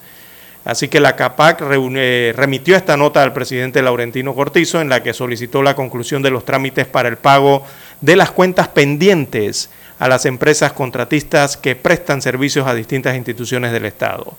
El pago de las cuentas morosas a los contratistas contribuiría a la dinamización económica de muchos sectores vinculados a la industria de la construcción, según dijo el presidente de la CAPAC, Carlos Allen, solicitando entonces a través de esta misiva eh, que eh, se adelanten los canales por los cuales el Ejecutivo gestiona un crédito extraordinario por 300 millones de dólares para hacer frente en forma parcial a las obligaciones pendientes con los contratistas del Estado en concepto de ejecución y obras de avance. Así que esto no simplemente se lo está pidiendo la CAPAC al Ejecutivo, sino también que se lo está pidiendo a el Ministerio de Economía y Finanzas por conducto del Ejecutivo y también a la Asamblea Nacional por conducto de la Comisión de Presupuesto del órgano legislativo. A todos, eh, al ministro del MEF y a el diputado Vinicio Robinson, presidente de la Comisión de Presupuesto en la Asamblea Nacional, le han enviado esta misma misiva por la cual están solicitando, bueno, que les paguen eh, por las obras que han hecho en el Estado. Y don Juan de Dios, la verdad es que, mire usted lo que aparece hoy en el diario La Prensa en primera plana, que lo- el presupuesto del MOB, parte de los dineros del presupuesto del MOB, los han tenido que pasar a la autoridad de aseo. Estos son los movimientos que se hacen dentro de la Comisión de Presupuestos de la Asamblea Nacional para poder eh, eh, utilizar las líneas presupuestarias ¿no? de diversas instituciones dentro del presupuesto 2022. Y don Juan de Dios, yo no sé, pero yo creo que los empresarios van a tener que seguir esperando. Yo veo que la Asamblea Nacional no ha dado ningún indicio de austeridad- en primera instancia, no han recortado nada, ellos no se han recortado nada y tampoco están ahorrando nada en su casa allá en. Caledonia. Lo que están es gastando, don Juan de Dios. Los denominados padres de la patria siguen gastando a manos llenas, según veo aquí en internet eh, las cifras de ejecución presupuestaria del órgano legislativo hasta el mes de julio de este año 2022, o sea, el primer semestre. Y mire lo que veo aquí, eh, que el presupuesto original aprobado a la Asamblea Nacional era de 135 millones de dólares al inicio de año. Y ya para el 30 de julio, en tan solo seis meses, consignan un presupuesto modificado por 200 millones de dólares. Es decir, y para que se comprenda mejor, amigo oyente, en julio pasado, la Asamblea Nacional se había aumentado a 200 millones de dólares su presupuesto. El presupuesto que le habían aprobado era de 135 millones, pero ya lo llevan por 200 millones de dólares en tan solo medio año. El presupuesto de la Asamblea Nacional se incrementó entonces en aproximadamente 65 millones de dólares en comparación a esa cifra inicial de 135. Pero eso no queda allí, don Juan de Dios, según lo que veo. Y ahora, eh, sí, para relacionarlo con esto que está pidiendo la CAPAC al Ejecutivo, que les paguen los, las obras hechas, eh, vemos que la ejecución presupuestaria de la Asamblea Nacional arroja que de esos 200 millones de dólares ya le han asignado 155 millones de dólares. Y de ese total, ya han ejecutado 125 millones de dólares, o sea, el 80% del presupuesto al mes de junio. Y apenas vamos a la mitad de la vigencia fiscal del año 2022. ¿ah? Entonces, con esto eh, les digo que a quienes allá, a la CAPAC, le están pidiendo que cancelen los pagos de las cuentas pendientes a las empresas constructoras que brindan estos servicios al Estado, bueno, ya a ellos, entiéndase a la Asamblea Nacional, a quienes también se lo han pedido, vía presupuesto general del Estado, eh, el Ejecutivo ya le ha dado recursos constantes y sonantes a la Asamblea Nacional. Primero, para aumentarse a 200 millones de dólares el presupuesto del legislativo, uno. Y segundo, ya han tenido asignados los recursos económicos, sobre todo en funcionamiento, para gastar durante estos seis primeros meses sin ningún tipo de problemas, don Juan de Dios y en un monto superior al que le fue aprobado originalmente a inicios de año. Que recordemos, vuelvo a las cifras superiores acá, tenían un presupuesto original de 135 millones de dólares y ya van por 200 millones en aumento producto de lo que son las adiciones y los traslados de partida. Para los que están familiarizados con estos temas presupuestarios, ya saben que el dinero sale del mismo presupuesto, o sea, la plata sale de algún lado, de alguna partida o de una subpartida que no fue ejecutada o utilizada en algún momento por alguna institución o por algún programa no pagó o, no le asignaron partidas a esos programas o a esas instituciones. Y bueno, simplemente se reasigna a otro y es cuando ocurren esos traslados de partida, esos movimientos internos dentro del presupuesto general del Estado. Así que es como esa frase que usted siempre trae a agotación, don Juan de Dios. Los que más saliva tienen, tragan más harina, don Juan de Dios. Y en este caso el órgano ejecutivo está, está con presupuesto, don Juan de Dios, y constante y sonante, ¿ah? mientras eh, los empresarios siguen solicitándole al Ejecutivo desde hace meses les paguen las obras y no han sido pagadas simplemente porque o no tienen los recursos o no los han asignado o no los han aprobado para pagar esas deudas. Por eso es que se paralizan los trabajos, don César. Así es. Y le causan una lesión, un daño a la empresa privada.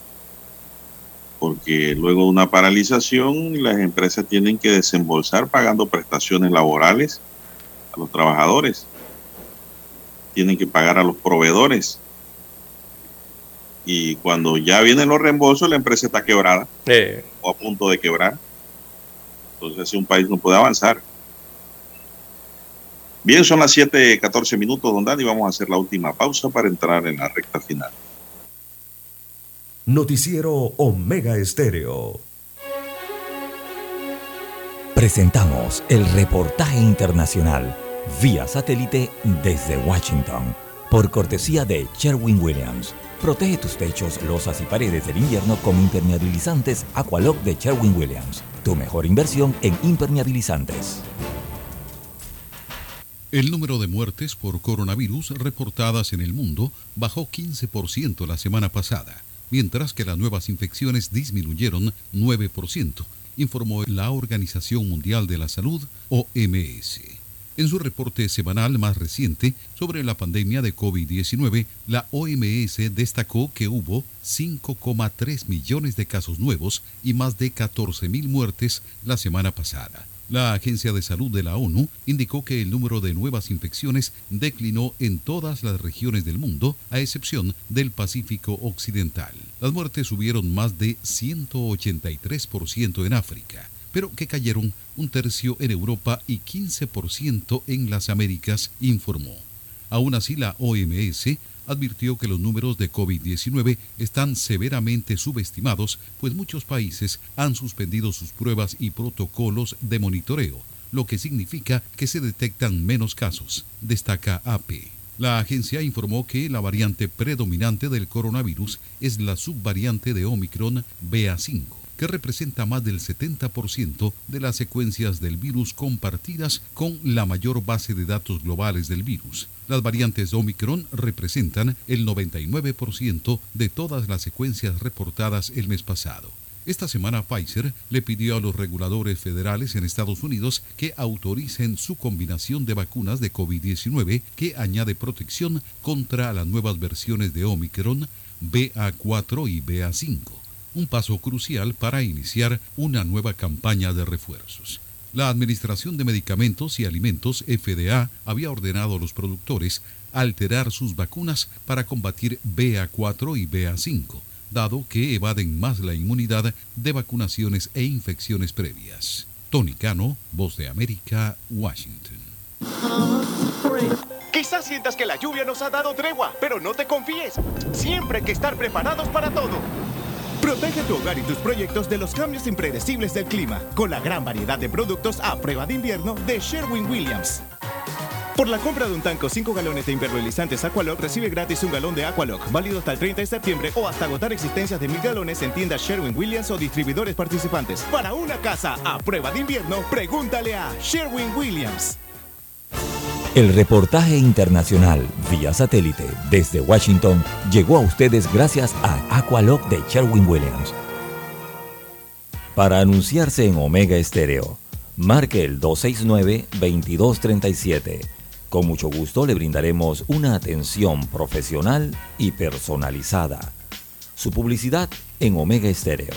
La escucharán de costa a costa y frontera a frontera. Contáctenos 269-2237. Gracias. Problemas de tierra. Reclamos por accidentes. Despidos injustificados.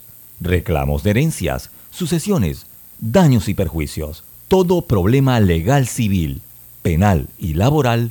Consulte al 6614-1445. Licenciado Juan de Dios Hernández le atiende. 6614 1445, con atención en Panamá, Panamá Este, Panamá Oeste, Colón, Coclé, Santiago, Herrera y Los Santos. Anote y consulte 6614-1445. ¿Qué tal amigos? Les saluda Álvaro Alvarado. Quiero invitarlos para que me acompañen en mi nueva casa, Omega Estéreo, donde estaremos hablando sin rodeos de los temas que interesan a Panamá, de lunes a viernes de 8 y 30 a 9 y 30 de la mañana. Sin rodeos, con Álvaro Alvarado, por Omega Estéreo. Noticiero Omega Estéreo.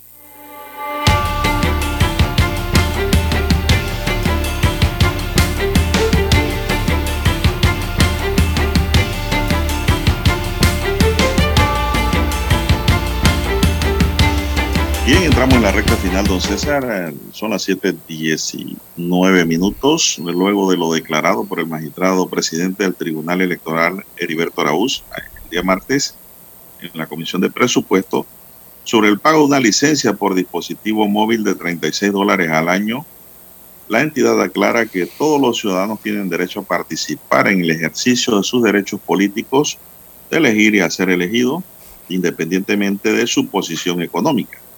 Sin embargo, la misma sociedad ha exigido que se reglamente el financiamiento privado, poniendo topes tanto a los precandidatos y candidatos por libre postulación y de los partidos políticos y que se divulguen estos recursos para que la opinión pública conozca quién financia quién, señala parte de la nota de prensa del Tribunal Electoral. Recordemos que el magistrado Araúz dijo que el que no tenía plata, don César, que no se metiera a política, que no entrara al círculo político. Eso lo dijo el día martes. Pero ahora aclaran que se refiere a los tipos de que hay que invertir en un apps que cuesta 36 dólares, que hay que invertir en suéter, en gorra, en los viáticos que tienes que darle a tu gente con la que estás trabajando, porque es así, pues. Ya sería el colmo de que pides ayuda y la gente tenga que pagarse sus alimentos. Claro, muchos lo harán, ¿no? Por convicción política y por la necesidad eh, de que en el país existan cambios profundos.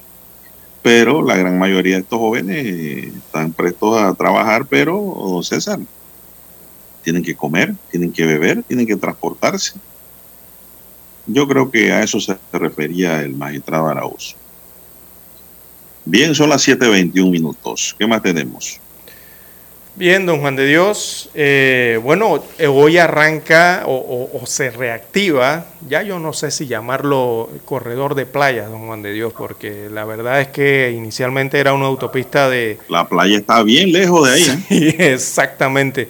Eran 32 kilómetros de un proyecto de construcción para ampliar a seis carriles eh, con intercambiador allí en la pesa de la chorrera, eh, que se complica el tránsito allí, el flujo vehicular.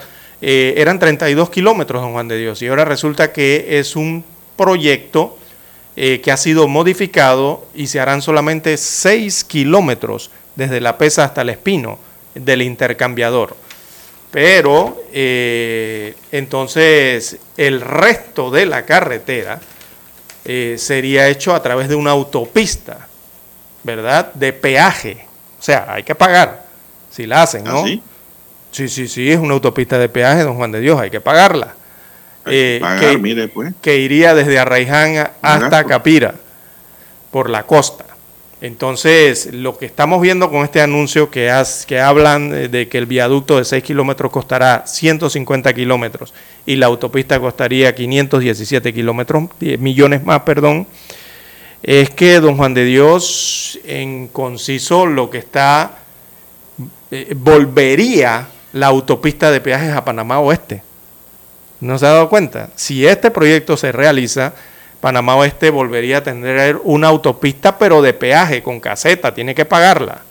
Así que el MOB anunció cambios en ese proyecto del corredor de playa, que era de 32 kilómetros, que iba a tener seis carriles de uso público hasta Chame, y en su lugar ahora realizará un proyecto que lo denominan autopista costanera o costeña, que es una autopista de peaje de 20 kilómetros y cuatro carriles hasta Capira, hasta donde está el área de Campana, según dijo el ministro de Obras Públicas. El nombre del ministro es apellido Sabonge, Rafael Sabonge se llama el ministro de Obras Públicas.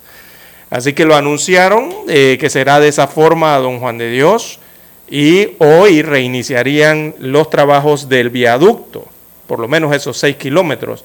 Y ahora es otra empresa lo que los va a realizar. Esa empresa nueva se llama Puentes y Calzadas Infraestructuras de Panamá.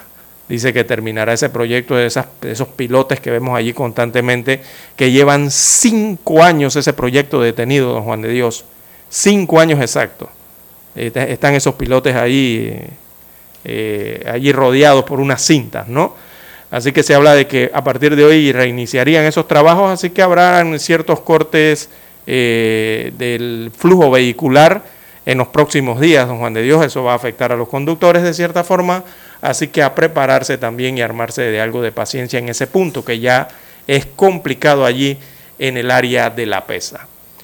Lo que ha llamado más la atención también ha sido eh, la forma de financiamiento de lo que nomi- denominan el proyecto de autopista costanera, que sería peaje, repito. Ya desde hace tiempo en Panamá se ha estado hablando del, de la APP o de la apeabilidad o de lo que se denomina asociación público-privada. Es más, hay una ley eh, que fue aprobada aquí en el año 2019 de las asociaciones públicos-privadas. Que este año comienza prácticamente a implementarse, ¿no? Eh, principalmente con este proyecto de la, de la costanera. Entonces, esa autopista de peaje sería construida a través de una asociación público-privada, don Juan de Dios. La pregunta, la pregunta es, eh, ¿los panameños sabrán de qué se trata la asociación público-privada, don Juan de Dios? El problema... eh, el tema es de que a los panameños nos engañan a cada momento. Cuando aquí se hizo el corredor norte, Aquí se dijo que el corredor iba a ser gratis después de cierto tiempo cuando lo pagábamos. Lo mismo ocurrió con el corredor sur, que también iba a ser gratis después que lo pagáramos y eso nos lo dijo, nos lo repitió Martinelli cuando cambió el esquema. Dijo que los corredores serían gratis. Todavía estamos esperando esas promesas que se cumplan, don César. El Estado quedó pagando en efectivo, ¿se acuerda? Y el corredor no es de Panamá todavía. No, y lo pagamos en efectivo durante la administración Martinelli. yo no entiendo estas cosas. entonces, ¿Cuál es el negocio y el embrollo y el enredo que hay detrás de esto? Exacto. Entonces, primero, eh, la recomendación al órgano ejecutivo es que explique, que detalle, que sea transparente cuando hace estos anuncios de, de megaproyectos de inversiones que son de más de 100 millones, 300, 500 millones de dólares eh, de los recursos del Estado. Eh, y, don Juan de Dios, este proyecto seguramente va a ser uno de esos tipos de proyectos o mecanismos que van a mover la opinión pública. Y por mucho tiempo, don Juan de Dios, porque van a generar polémica. Esta es la primera asociación público-privada y seguramente no escapará de la polémica porque es una nueva forma de concesión y también porque va a revivir eso que usted acaba de decir, don Juan de Dios, aquel viejo temor que tiene mucha gente, eh, que empezará a oler quizás a nuevas privatizaciones, o los términos en cómo se hacen estas concesiones a partir de ahora. Bueno, muchos temas saldrán producto de esa primera concesión. No tenemos tiempo para más, eh, don Juan de Dios.